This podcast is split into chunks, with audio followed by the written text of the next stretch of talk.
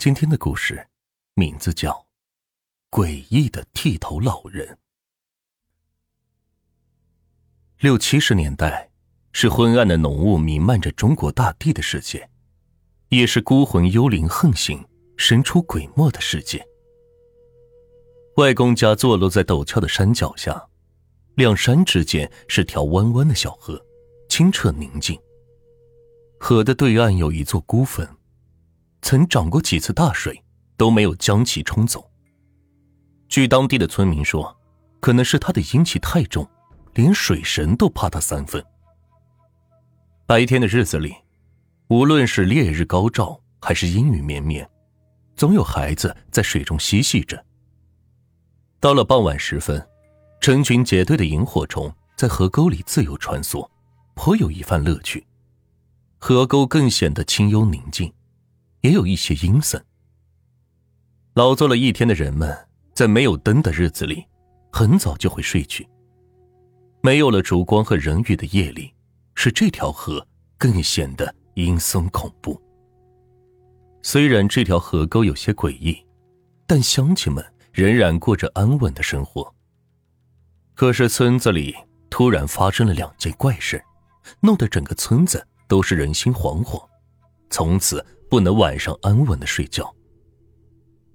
据说村里一个年轻妇女和一个小孩在前后的一个月相继死去，不是摔伤病死，而是死在村里的那条河沟里。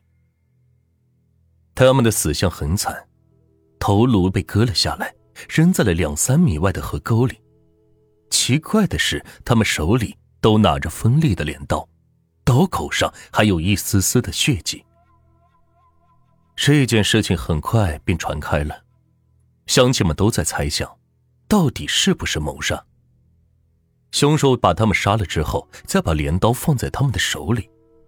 据鉴定，他们手里的镰刀都是他们自己家里的。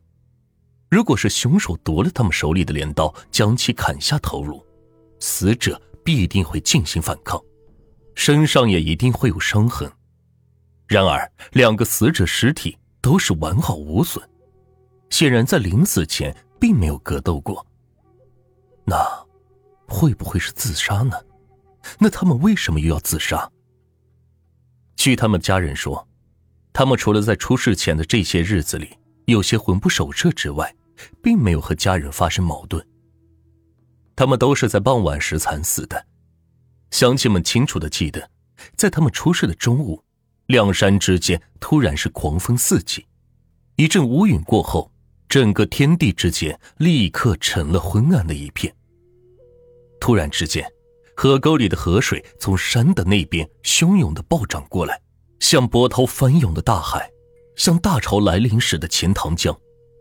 汹涌的洪水刹那间淹没了两岸的庄稼，包括岸边的那所孤坟。这说来也奇怪。转眼间，洪水就退了，河沟又恢复了往日的宁静。只是萤火虫是逐渐增多，不一会儿功夫就成了萤火虫的世界。村里的这两件奇案都没有查出水落石出。一个月后的一天中午，村里的那条河沟里的水是突然暴涨，水突然的暴涨预示着不祥的灾难就要来临。有感觉的村民们都潜意识的提高了警惕。西边的太阳缓缓藏到了山下，告别了今日的光明。傍晚时分，夜色越来越浓，像股妖气是笼罩着整个村庄。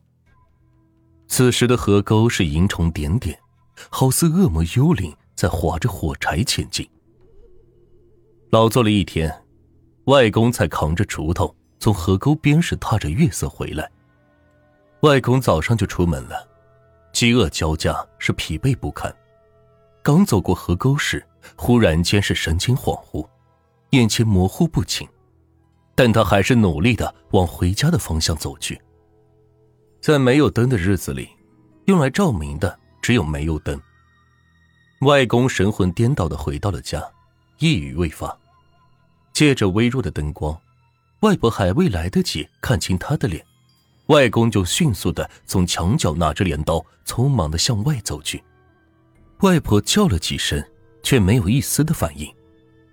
外婆突然是感觉到了不好，意识到好像就要发生什么，迅速是扔下手中的活，紧追在外公的后面。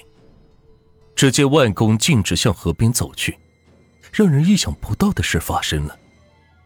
外公边走边用手中的镰刀是割着自己的颈部，昏暗之中也能看到鲜血直流。外婆是被吓坏了，哭喊着扑上去抱住外公，试图夺下他手中的镰刀。外公像是有无穷的力量，轻轻一下的就将外婆是推倒在地。此时的外公两眼发怒，像个凶神恶煞的魔鬼，鲜血已经浸透了他的全身，而他还在使劲的割着自己的脖子。外婆哭着喊着，却没有一丝的办法。村里的乡亲们听到哭喊声，都前来救援，费了九牛二虎之力才将外公镇住，使了很大的力，终于是夺下了他手中的镰刀。霎时。外公就瘫倒在地，双眼大睁，脸色发青，一动不动，像个死人一般。村里的人把外公背到屋里，放在床上，帮他止了血，包扎好了伤口。但是外公仍然是没有醒来。外婆和妈妈还有舅舅更是哭得死去活来。面对外公的这般惨状，他们更是束手无策。据外婆回忆。他来到外公家的这几十年，外公从未有过什么怪病。若不是得了怪病，又怎么会用镰刀割自己的脖子呢？就在大家一筹莫展的时候，一位白发老者从外面走了进来，矗立在人群中。他神情镇定，他是隔壁村有名的道士。道士来了，好似是看到了希望，他抠着食指。说已为外公占卜，外公并不是什么突发的怪病，而是和前面的妇女和小孩一样，是遭到了恶鬼附身。道士这么一说，是把在场的人给吓坏了，都不由自主的将诡异的目光投向外公，好像他就是那个恶魔。听了道士的话，外婆拿着一只筷子，在桌子上一边是立着。一边念着某个过世的人的名字。当筷子直立起来后，他一语未发，神色中透露出来惶恐和不安。外婆以为外公会立即苏醒，哪知是更加厉害了。外公是大睁着两眼，如刀剑似的，脸色发白，口吐白沫，全身发抖。这一定是恶魔在一步步的吞噬他的心灵。道士神情镇定的说：“这不是一般的恶魔，他的阴灵极其强大，通常超过普通人的阳灵。一个越是忠厚老实的人，阳灵就越低，恶魔就容易附身。中邪后，也就最难赶走。我也为前不久死去的那个妇女和孩子占了卜，什么卦象都没有。”因为这恶魔阴灵太厉害了，来无影去无踪。我们阳灵是无法进入他们的阴灵。现在我的阳灵正在与恶魔的阴灵相持着。要想彻底摧毁恶魔的阴灵，第一，必须立即切断恶魔的阴灵来源；第二，是立即增加这一间屋子的阳灵。这时，大家才发现。屋里屋外都是布满了萤火虫，像座灯壁辉煌的金屋。顺着道士的手势，大家发现，从屋子的窗口到河边的方向，无数的萤火虫是来回的飞荡，构成了一座银河式的天桥，是挂在夜空。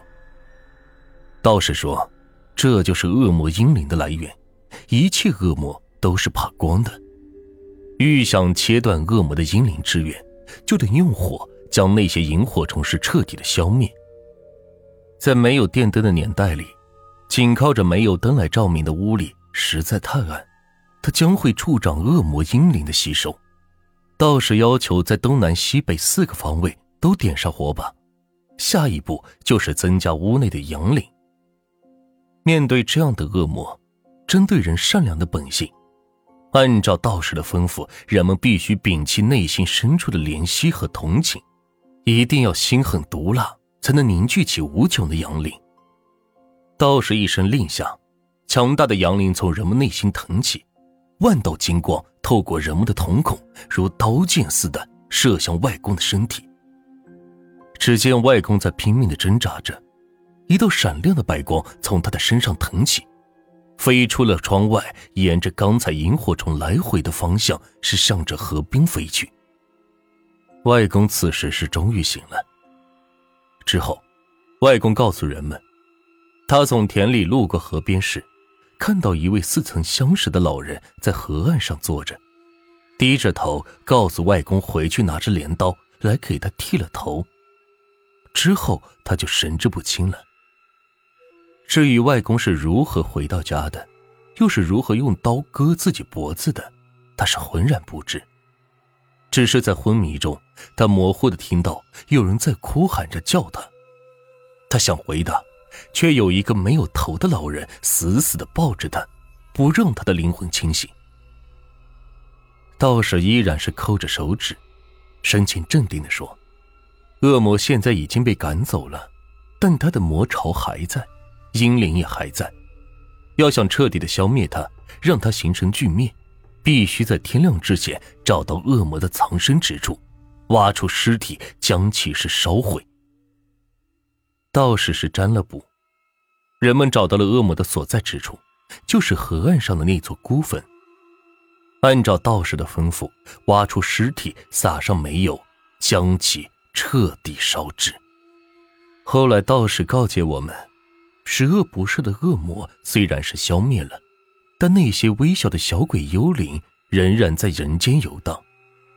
如果天地万物有什么异常时，那是他们在兴风作浪，是恶鬼幽灵来临前的征兆。所以人们以后一定要是提高警惕，增加对自己的生活的保护意识，更要增强对自己生命的保卫能力。